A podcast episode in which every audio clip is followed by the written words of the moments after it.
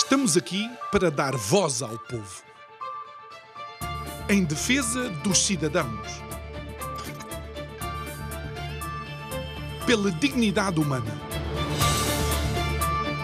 Todos temos deveres, mas também todos temos direitos. Será que existe justiça? Isto é o povo a falar.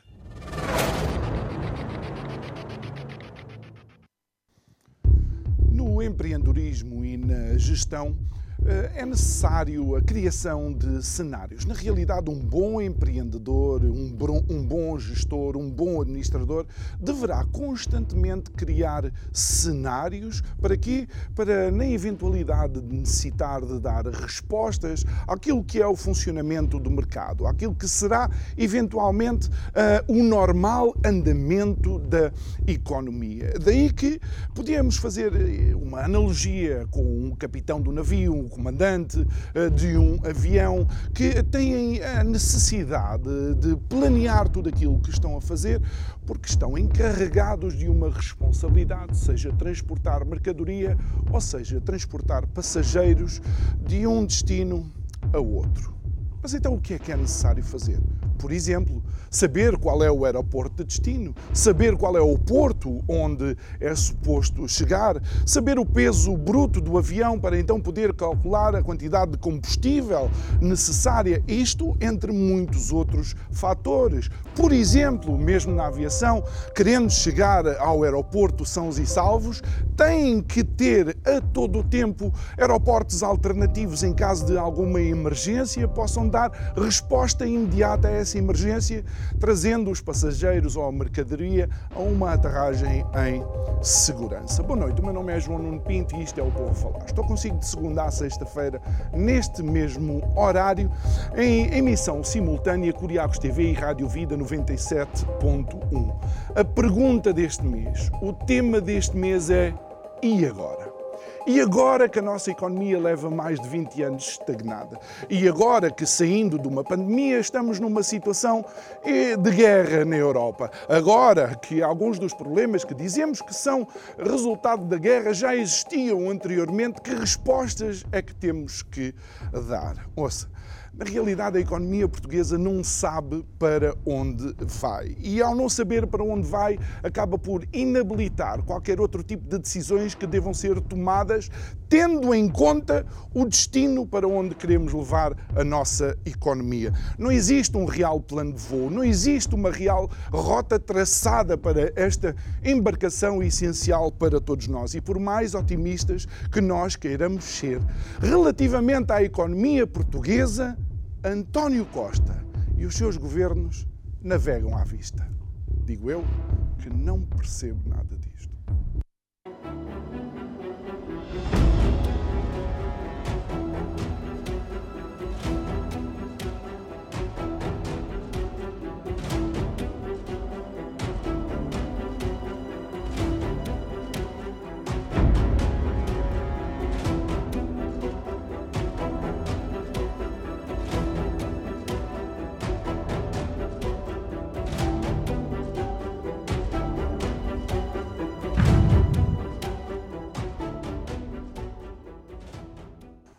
De volta ao nosso estúdio para esta sexta-feira que finaliza uh, a semana.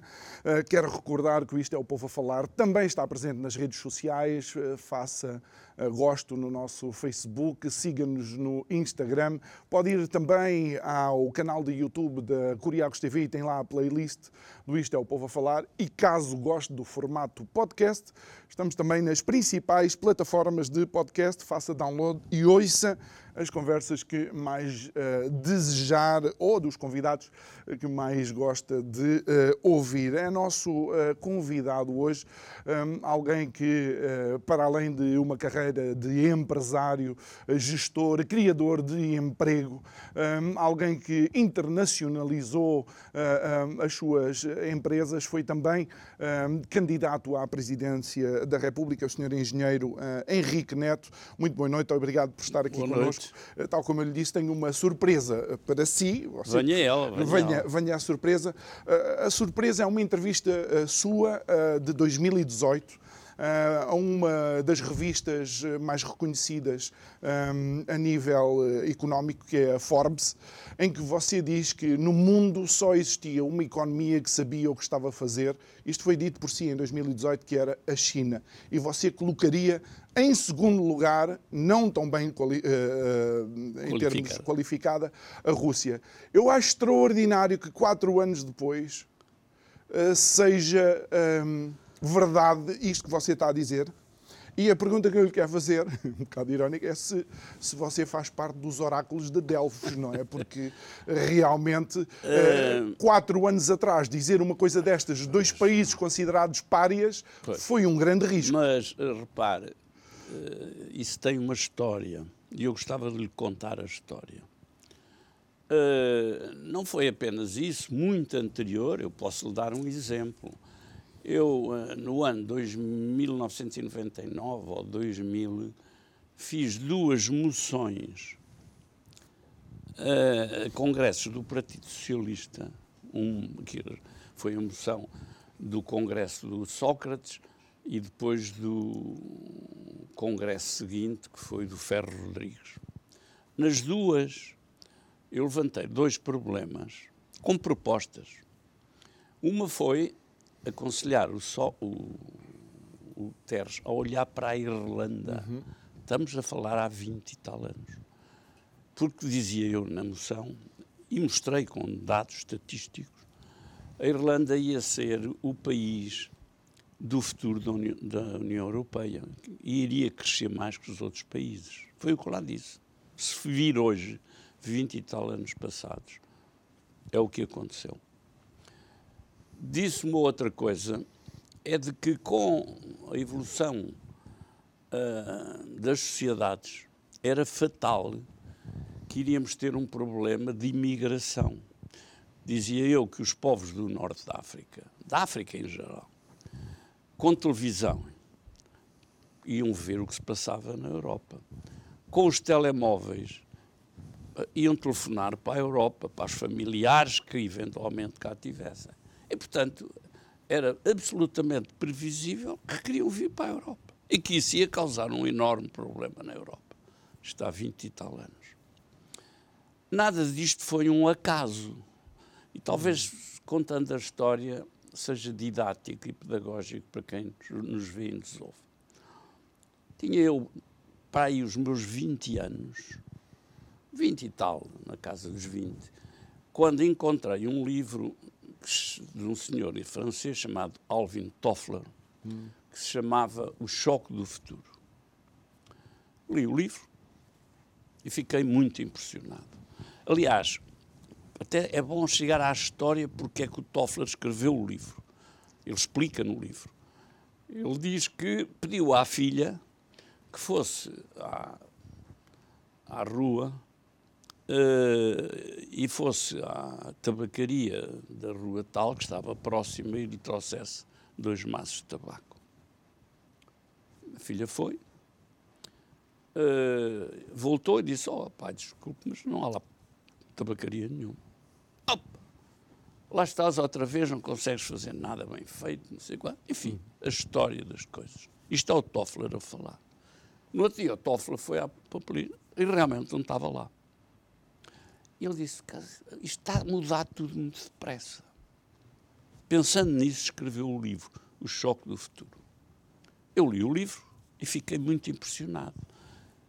E disse assim: Eu vou pensar nisto. Eu vou devotar a minha vida a pensar um pouco nisto.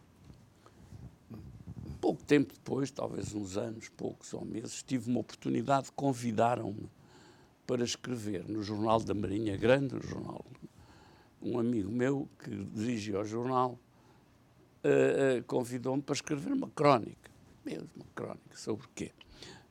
E comecei a escrever as crónicas do futuro, onde eu escrevido há anos, crónicas semanais, onde eu, a cada problema que se levantava no tempo, naquele tempo, eu ia sempre pensando como é que isto vai ser daqui a 20 anos. E escrevia a minha visão uhum. da solução dos problemas daí a 20 anos.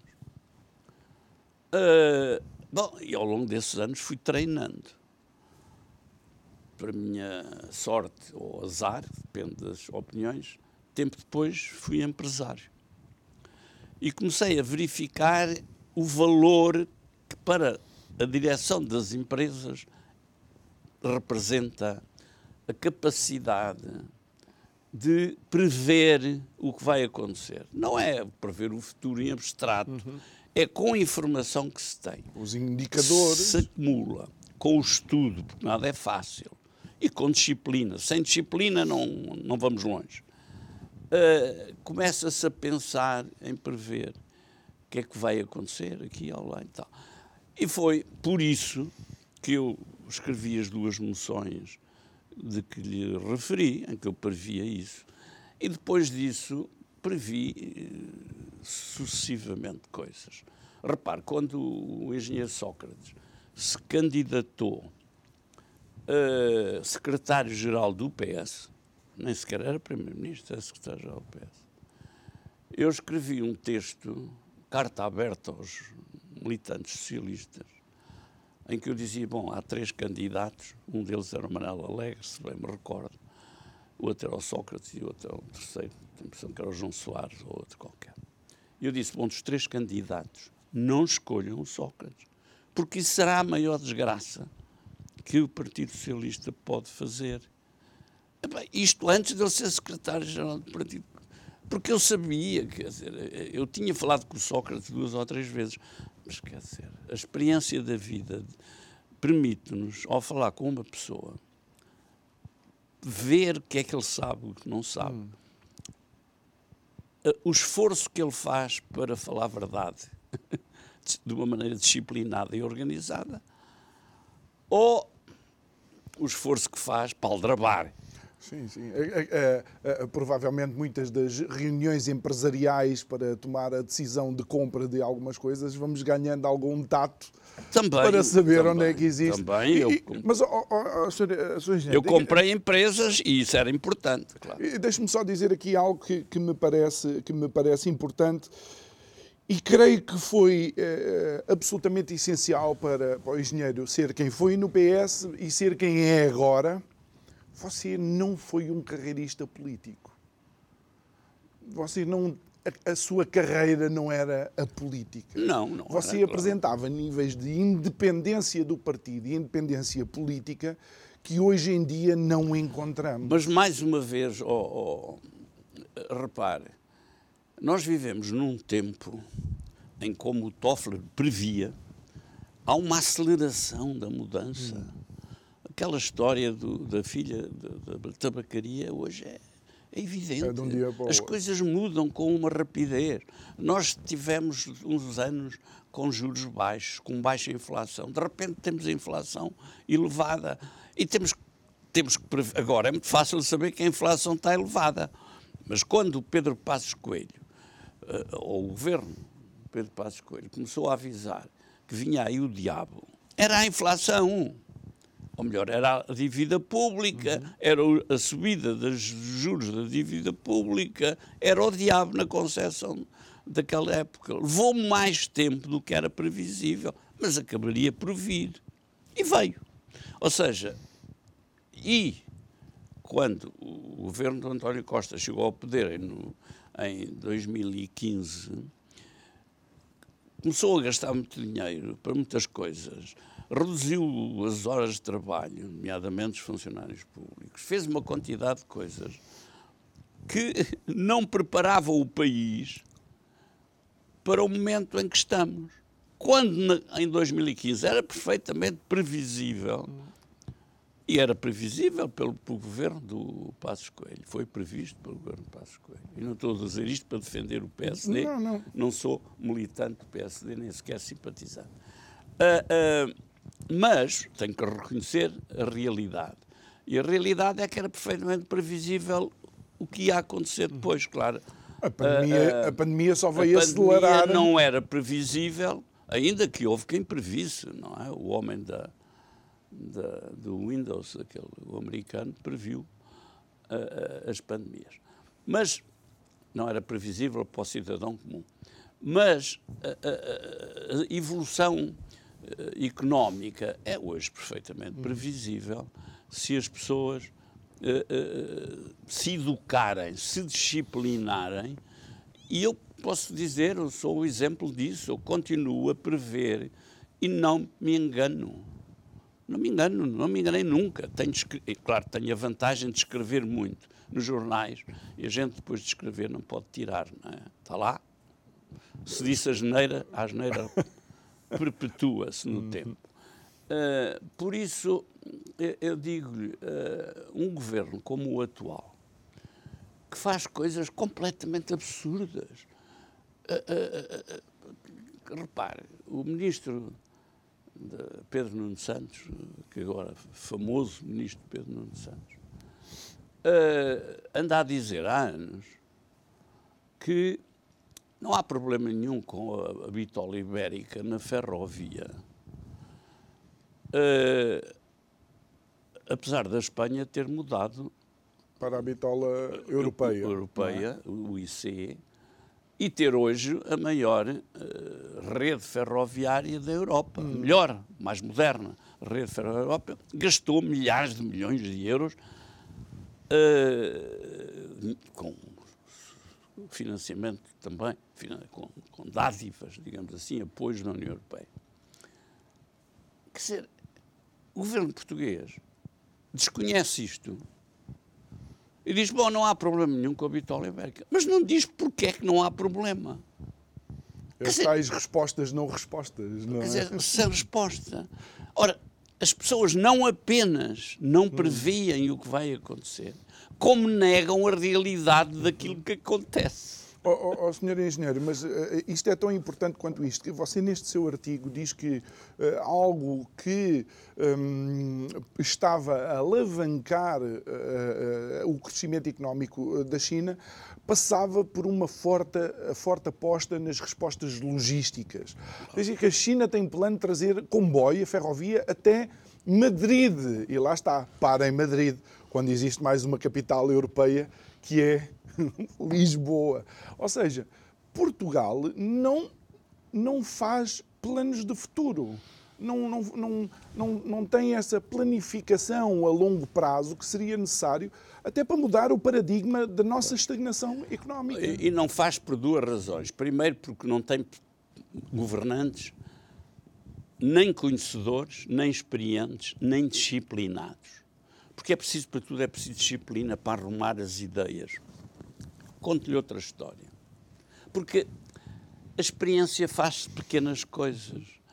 Eu, há muitos anos, uh, fui ao Japão, a Tóquio, com a minha mulher, uh, e uh, vimos lá numa loja um relógio muito interessante para a época. Eu comprei o relógio, até nem era caro, comprei o relógio para oferecer à minha mulher, comprei e ofereci. E ela depois viu o relógio, gostou muito, e disse, é, podíamos comprar talvez um para a nossa filha. Disse, olha, boa ideia, olha, minha senhora, outro relógio igual a este. A senhora disse, ah, não tenho. Nós só temos... Eh, mas pedimos. E hum. amanhã já temos. Disse, mas, e depois verifiquei que em Tóquio isso acontecia com muitas coisas. A ideia era ter um mínimo de estoque para tudo. E o que é que era importante? repor o estoque, logística. Depois na empresa também verifiquei que era assim. Logo, a logística tinha uma importância muito grande.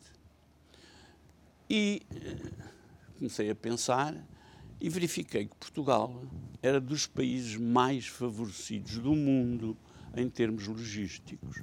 O nosso Primeiro-Ministro, no outro dia, na Assembleia da República, uh, pressionado pela oposição, porque creia que Portugal se estava a atrasar em relação aos países do leste, saiu-se com. Disse, ah, pá, os países do leste estão muito mais próximos do centro da Europa, da Alemanha.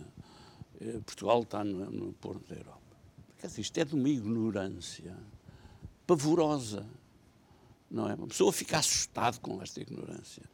Porque Portugal está no centro do globo está entre foi isso que permitiu a Portugal dois, e Espanha expandir entre os dois época, Está entre os dois maiores mercados mundiais. Uhum. A União Europeia e a América do Norte. Canadá e Estados Unidos. Quer dizer, Portugal tem todas as condições. Tem condições marítimas únicas. E, infelizmente, por estupidez deste governo, não tem ligação à Europa ferroviária. Por isso, a Auto Europa vai sair de Portugal dentro de pouco tempo. A PSA vai ainda mais cedo. Hum. Porque não há condições em Portugal, sem ligações ferroviárias à Europa, para o investimento estrangeiro vir embora, para Portugal. Embora hoje haja a notícia de que a PSA retirou alguma produção de Vigo e colocou pois, por razões aqui estratégicas. Se calhar retiram de Vigo e depois retiram Repare, de aqui. nos últimos dois meses foram anunciados dois grandes investimentos, cada um de 10 mil milhões de euros, uhum. junto a Valência. Um da Volkswagen e outro da Ford, uhum. para o fabrico de carros elétricos. Novas fábricas, as gigafábricas que agora Exatamente. se falam. Porque Valência? Eles disseram Valência é um grande porto é, sim, e tem uma ferrovia em Bitola UIC para toda a Europa. É, sim, Portanto, eles naquele local, tal como a Auto Europa o pode fazer, usando o porto de Setúbal, para outros continentes, e foi por isso que vieram para Setúbal, não foi por outra razão. Claro que depois há outros fatores, energia, mão de obra, etc. Uh, mas estes dois grandes investimentos, brutais investimentos, uh, uh, deram-se porque havia condições em Valência logísticas. E creio que Portugal esteve, esteve lá no lote de países não tem. que podia Portugal receber, hoje, mas Portugal hoje não. não tem Estou a falar de investimento uhum. para a indústria. Porque é na indústria que depois se criam muitos empregos. É na indústria que se pode haver empregos não muito para pessoas não muito especializadas, porque depois uhum. fazem operações repetitivas. Sim, o Sr. Engenheiro costuma, costuma uh, mencionar isto quando está aqui connosco. E, portanto, absorve muitas da mão de obra. Mas é, é, interessante o doutor, o Sr. Engenheiro, dizer isso porque há, há pouco, enquanto bebíamos um café, nós falávamos nos tais fatores de diferenciação. E se as empresas fazem isso, porquê é que o nosso país não faz isso? Porquê que, porquê que o governo do país não funciona como um, um conselho de administração ou como administradores, não é? E de facto não colocam em cima da mesa os fatores de diferenciação necessários para que Portugal possa ser escolhido como uh, uh, porto final para o investimento estrangeiro. Ouça, hoje estou reformado, não, não tenho empresas, mas na minha vida de empresário, se eu tivesse que contratar um dirigente, garanto-lhe que não contrataria nenhum dos governantes que temos, dos 50 ou 60 governantes que temos, ministros e secretários de Estado. Não reconheço em nenhum, talvez o eh, Santos Silva, que mas agora é Presidente da Assembleia da República, fosse o único que claramente poderia fazer qualquer coisa. Não tem, Sim, também teve uma, pasta, teve uma pasta, a pasta dos negócios estrangeiros. Está bem, mas cumpriu bem nas diferentes pastas onde esteve. Mas os atuais, quer dizer, há um que já, o, o ex-ministro do Ambiente, que será uma coisa absurda. Ele agora vai dizer coisas em relação à Europa ter aceite que a energia nuclear e uh, o, o, gás, o natural. gás natural podem ser considerados energias ambientalmente aceitáveis. Uhum. Não são ideais, são ambientalmente aceitáveis, porque as outras são piores. Aquele homem vem escrever um texto lunático, puramente lunático, não tem nada a ver com a realidade. Ou seja, estas pessoas não apenas são ignorantes, são perigosos. Porque a ignorância é perigosa quando se tem poder. Quer dizer, se uma pessoa for ignorante. Influenciar os outros. Se uma pessoa for ignorante e for um sem-abrigo, eh, não faz mal a ninguém. Uh, agora, um ministro que é ignorante é um, um digamos, é uma bomba relógio. Hum. Uh, e este ministro foi uma bomba relógio durante todo o tempo, quer dizer, fechou a, uh, Sines e Pego, e, e agora estamos a importar energia como se não houvesse amanhã. Quer dizer, isto. É, mas estas asneiras custam dinheiro ao país, mantêm-nos num estado de estagnação económica. E, é como, e um, um, o Primeiro-Ministro diz: Bom, está bem, as outras empresas estão mais próximas da Alemanha, uh, é por isso que se desenvolvem mais rapidamente. Quer dizer, com este cenário. Como é que os portugueses podem esperar progredir? Não podem. O, o que eu achei paradoxal nessas, nessas respostas, creio que algumas delas também vieram uh, há pouco tempo, ou anteontem, okay, na, na sequência da, da moção de censura. Eu achei interessante como é que se pode justificar uma coisa e depois negar uh, uh, com aquilo que se justificou.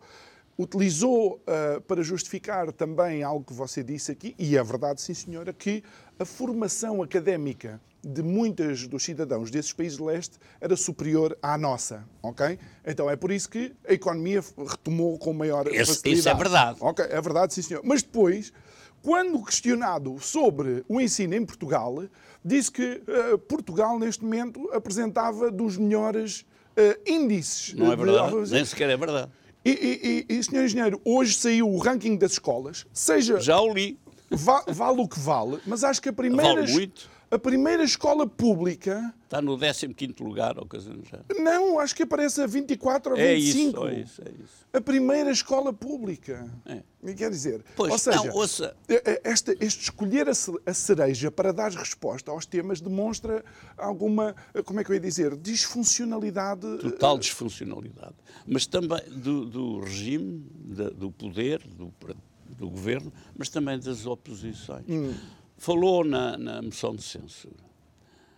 Quer dizer, o que é que fará na cabeça dos diferentes partidos que estão uh, uh, na oposição irem para uma moção de censura para baterem uns nos outros? Foi lindo. É verdade. É verdade. Estamos a ser mal governados. É verdade. Por um governo que tem a maioria absoluta. Os exemplos da desgraça nacional, bom, nós hum. tropeçamos neles hum. todos os dias quando abrimos o jornal. É verdade. E sabemos as notícias. E aquelas almas que vão para uma moção de censura, todos, sim, sim, sim. Uh, que deviam ir levantar os problemas que nós temos da inflação, do poder de compra, da energia, uhum. da, da, da, da, estagnação da económica, saúde. da saúde.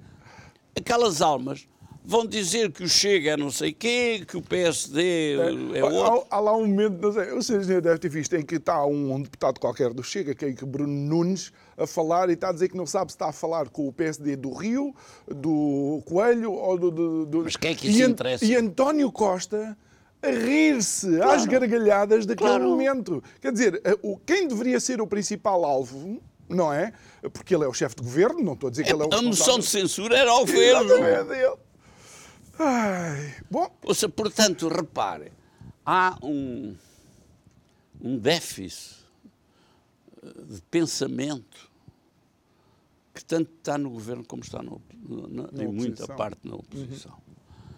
Uhum. Uh, e eu confesso que tenho dificuldade em. Vou escrevendo todas as semanas, escrevo textos para os jornais e procuro encontrar os temas que me uh, possam explicar às pessoas uh, o buraco em que estamos metidos.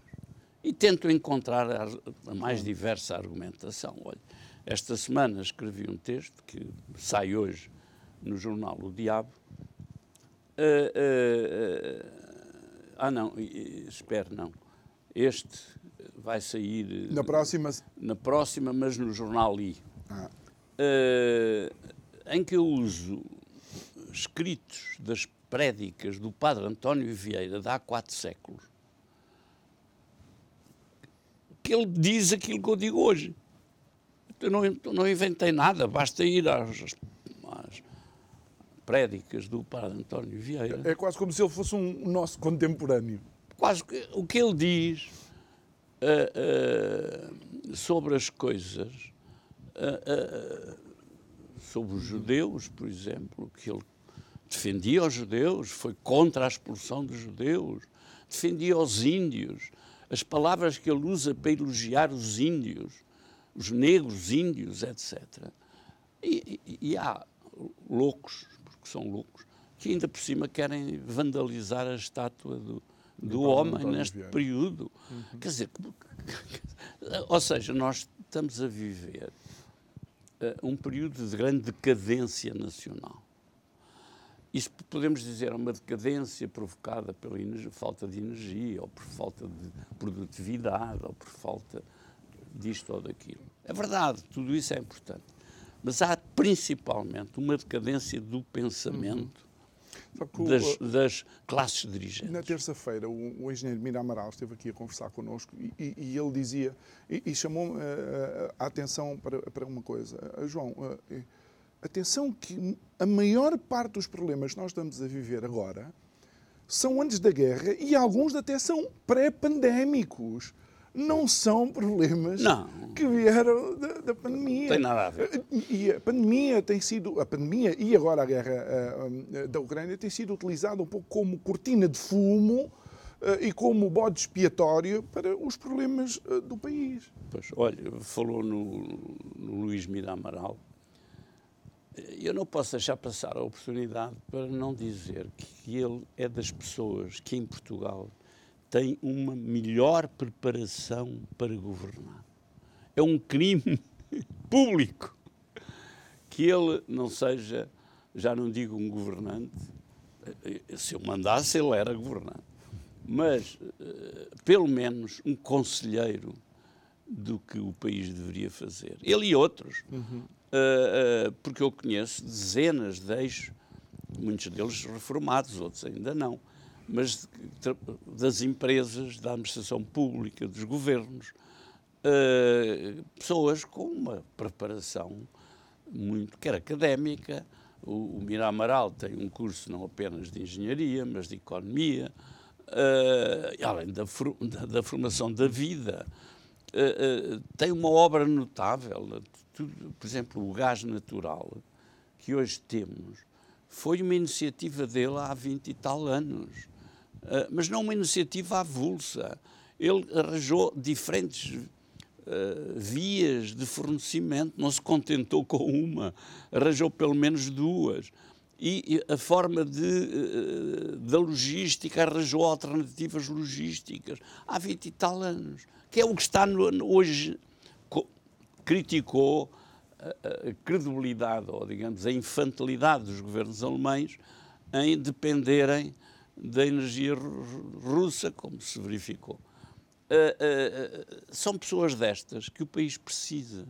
Mas o que temos são pessoas, sei lá, como a senhora Ministra da Saúde, que é uma espécie de Barbie, uh, completamente, hum. e não quero ofender a senhora, mas ela está completamente impreparada, não para a saúde, para a gestão. Tanto podia ser de uma mercearia uhum. como do setor da e saúde. Já, já que o senhor engenheiro uh, toca nisto e, e, uh, e, a resposta que é dada é uma resposta que eu vou tentar enquadrar naquilo que foi uh, o, o, seu desenho administrativo nas suas empresas, a resposta de António Costa é arranjar um supervisor, um CEO para a saúde. Eh, mas isto vai resolver alguma coisa? Mais alguém? Vai estar acima da ministra, ao lado da ministra, por baixo da ministra? Como é que. Bom, a, a, a figura do ditador, do CEO, os americanos, como é que os americanos chamam? Os americanos têm muito ah. uh, o hábito de, quando têm um problema que foge às regras normais, da gestão dos uhum. governos uh, criam a figura que agora nem me lembro o nome. Uh, não é imperador, é uma outra okay. coisa assim. Para quê? Para concentrarem o poder, para mais rapidamente, numa pessoa que tem para ter uma grande experiência, uhum. para uh, uh, mais rapidamente organizarem um sistema de solução de uma crise qualquer que ela seja. Uh, por exemplo, uh, quando foi da pandemia, foram buscar um general uh, do Exército, ou da Força Aérea, já não me recordo, nós depois seguimos, e bem, com o nosso almirante. O vice-almirante. Uh, rapidamente aquilo entrou nos eixos. Mas quando o senhor se foi embora, rapidamente se desorganizou outra vez. Uhum. Porque lá está as causas, as más causas voltaram ao de cima. Eu, vacinei-me em Oeiras, uh, fui lá três vezes, nas três primeiras vacinas, Uh, aquilo correu impecavelmente, tudo muito bem organizado, nos datas avisaram-me, telefonaram-me, tudo isso. Para a quarta vacina já não fui vacinado e acabei por apanhar o Covid, eh, eh, porque já nem me avisaram, as bichas já eram mais que muitas, uh, e isto numa das autarquias mais bem geridas do país, que é, uh, é um caso notável, hum, hum, hum. devo dizer, que é o Eiras. Uh, só, para, só para, para, as pessoas terem aqui uma noção, o Eiras, o Conselho do Eiras é responsável 13% do PIB nacional. É uma coisa é. impressionante. É. Mas se, se mais impressionante, eu esta semana passada, a minha mulher uh, disse, olha, vem comigo, eu tenho que ir buscar um livro à, à, à, à biblioteca. Eu já tinha ido com ela a uma das bibliotecas do Eiras Bom, fui a outra, que é em Algés. Impecável. Impecável. Muito bonita, limpa. A, a, a, zona das crianças, a zona dos adultos, com os livros para adultos, livros uhum. para crianças, os jornais do dia, as revistas, tudo impecável. As senhoras. A, a minha mulher disse, porque eu tenho tanto livro, não, não, não, uso a biblioteca, mas ela vai mais para os romances ou para a ficção, eu vou mais para outras coisas. E ela vai muito à biblioteca. E então disse-me, uh, uh, telefona-se para a biblioteca e disse, eu quero este livro. Tem, ah, não tenho, mas se quiser venha cá buscá-lo amanhã, porque a gente pede à biblioteca tal, a outra biblioteca do Eiras. E ela foi buscar o livro, lá estava, assim, chegou, a senhora tinha o livro. Uh, atrás dela, buscou, está aqui o livro. Uh, digamos, as zonas de desporto, tudo em Oeiras funciona e funciona bem. Eu conheço mal o presidente da autarquia, mas verifico que tem equipas muito competentes a tratar de tudo. Nada acontece por acaso. Ele é um bom gestor.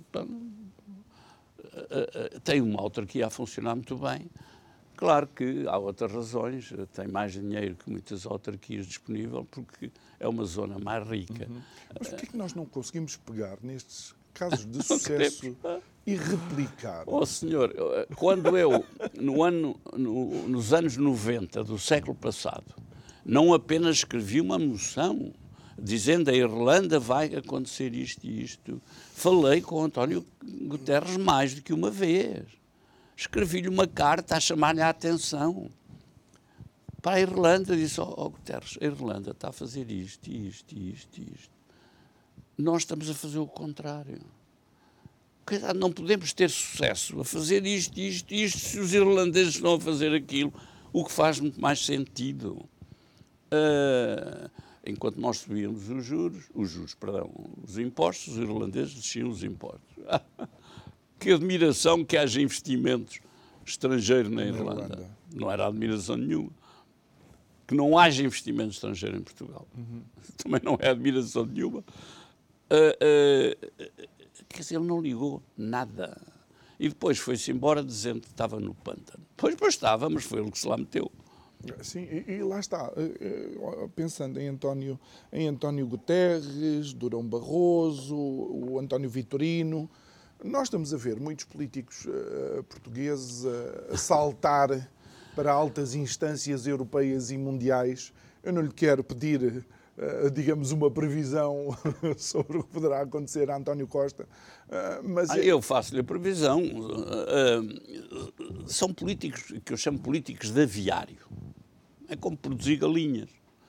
Quer dizer, as galinhas são todas iguais, quer dizer, e, e, se vai buscar as galinhas iguais que há, pá, quer dizer, não se pode esperar nada diferente. Há uma impreparação. o espantoso é que um Primeiro-Ministro, qualquer Primeiro-Ministro, pensaria eu, que chega ao poder, a sua grande preocupação é escolher os melhores que o país tem. Não é? Uh, posso supor que não vai buscar uh, ao partido da oposição uh, as figuras que estão na, na frente dessa oposição. Mas, claro, no PSD ou, ou no CDS. Ou, nos in independentes. Nos independentes. Há montes de pessoas que não estão no, na, na, linha da frente desses partidos, mas que são pessoas de uma enorme competência. Uh, uh, a mim faz muita aflição que olho para o país e vejo pessoas de enorme competência que ninguém os ouça quando escrevem ou falam. Sei lá, um Miguel, um Miguel Cadilho. É uma pessoa que fez coisas na, quando foi ministro na linha justa naquela linha que dava progresso e desenvolvimento ao país. E outros, muito outros, não têm que ser do. E no próprio PS uh, uh, uh, há e havia e há pessoas que têm condições para gerir bem o país, para dirigir bem o país. Mas, Só que não são escolhidas. Não, não são escolhidas, mas e deixe-me dizer algo que eu, eu creio que você também sentiu na pele. O PS não é um partido que gosta de vozes dissonantes ou discordantes. Por exemplo, agora uh, uh, Sérgio, Sérgio Sousa Pinto, que há pouco tempo uh, falou ou, ou, pediu a admissão da Ministra da Saúde, e, e viu-se pela sobranceira, a sobrançaria da resposta de António Costa, ah, não era o que faltava mais nada, ter que fazer o que Sérgio Sousa Pinto diz. Está a falar de um deputado do seu partido claro. e de uma pessoa que tem uma exposição mediática que é um influenciador. Pois, o, o, o António Costa,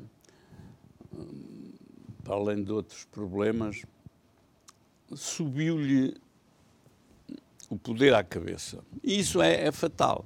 Quando alguém está numa empresa uh, ou num governo e começa a pensar que é infalível, o caminho para a geneira está aberto a, melhor qualidade que um dirigente pode ter é a humildade uh, e o respeito pelo saber dos outros.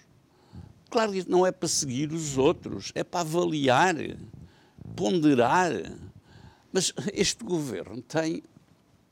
Eu cito sempre isto porque isto é tão absurdo que qualquer pessoa percebe. Tem um ministro como o Pedro Nuno Santos que não que resolveu lá na cabeça dele nacionalizar a TAP. Qual é o prejuízo que isso vai dar aos contribuintes portugueses? Bah, isso é para se ver no futuro. Um ministro que diz: Bom, a gente não precisa da bitola UIC, a gente tem a bitola ibérica. Mas então, a Espanha gastou 30, 40 mil milhões de euros a, a, a mudar a bitola. São estúpidos. Os países do leste europeu que estão a mudar a bitola, os países bálticos e os outros, para ligar à Polónia, uh, e depois para a Europa, uhum. são todos estúpidos. Quer dizer, pelo menos, pelo menos alguém na Assembleia da República devia dizer ao seu Primeiro-Ministro, explique-me lá porque é que não faz diferença se termos a bitola ibérica uh, para ligar à Europa. Porquê? Explique-me. Não há um deputado que faça esta pergunta. Que é uma pergunta que tem um custo, ou melhor, tem um resultado, se bem respondido, enorme em termos económicos. Porque os portugueses ficam a saber, e claro, depois há outros problemas. Nós sabemos que, por razões económicas e ambientais, o transporte de longa distância por caminhão está condenado. Por razões políticas, porque a União Europeia já decidiu isso, por razões ambientais, por razões de segurança, por razões uh, económicas de custo e rapidez. E, portanto, quer dizer, isto é uma bomba relógio que este governo está a colocar na economia portuguesa.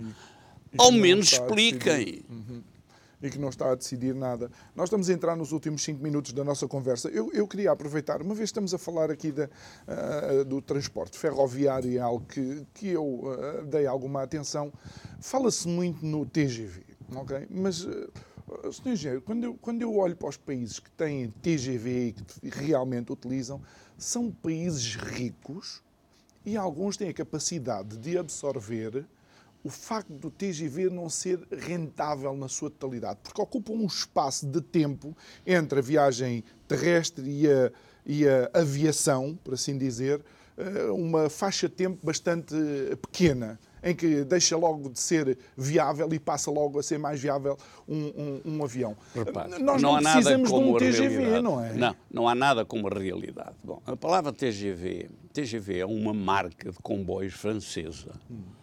Portanto, quer dizer, esqueça o TGV. Okay. Vamos falar Do, dos comboios, de da ferrovia alta, de alta velocidade. alta velocidade. Alta velocidade, há comboios para 100, 150, 180 quilómetros uh, que são uma geração Mais há antiga. 40 anos. Uhum. Uh, e temos comboios que andam a 320, 350 quilómetros. Os chineses já andam a mais, mas esqueçamos isso para já, que são a geração atual. Quem compra comboios, compra comboios que é, se fabricam em vários países. Japão, nomeadamente. Aliás, nós vamos ter um problema. Vamos ter. Porque estamos a comboio comprar, comprar comboios das gerações anteriores, vamos ter um problema de fornecimento, porque vão ser mais caros, porque são uhum. fabrico especial, uhum. vão ser mais caros e com prazos de entrega mais longos. E a manutenção depois. E a manutenção é diferente e os resultados são diferentes. Mas pronto, mas deixando isso. O comboio, o TGV, é hoje para passageiros, para mercadorias já lá vou uh, para passageiros é hoje um meio de transporte reconhecido, já ninguém discute, debate, ou, uh, uh, para distâncias de 2 mil a 3 mil quilómetros, mas já estabelecido uh, mil quilómetros, digamos okay. assim. Repare, a Espanha criou o comboio de Madrid a Sevilha era o González, primeiro-ministro, aos hum, anos. O AV. O AV. Depois criou Madrid-Barcelona. Hum. Agora criou Madrid, já mais modernamente, uhum. até a Galiza. E eles fizeram isso, se permite só, eh, fizeram isso e ainda assim uh, Madrid-Barcelona era a maior ponta aérea do mundo. Ainda assim. Eles... Acabou. Exato. as pontes aéreas em Espanha acabaram. E acabaram porque o comboio é muito mais cómodo, é muito mais rápido. Chega-se ao centro das cidades, que é onde as pessoas normalmente querem ir, sem esperar aquela meia hora, hora, etc. Eh, Entrada, sem a ligação entre o aeroporto e o centro. Eh, por isso, eh, em Espanha. Foi digamos, essencial o mesmo acontece em Bordeaux e, e, e Paris, uhum. entre Paris e Lyon e a costa e Marselha. Não há praticamente aviões, ou há muito poucos. Uh, uh, porquê? Porque existe o comboio. Isto para passageiros. Para mercadorias, idem. Uh, para mercadorias, os, os, as velocidades não têm que ser 320 uhum. km, mas as linhas podem ser as mesmas. Há problemas de manutenção, mas podem ser as mesmas. Mas para mercadorias, o que vai haver daqui e eu uhum. digo-lhe isto, registre isto. E pedia-lhe brevidade. Uh, eu já cá não estarei para ver isso, mas o senhor estará. Uh, uh, o que vai sobreviver, só uma coisa que eu apresentei ao governo de Durão Barroso, uhum. que ele não ligou nenhuma, é.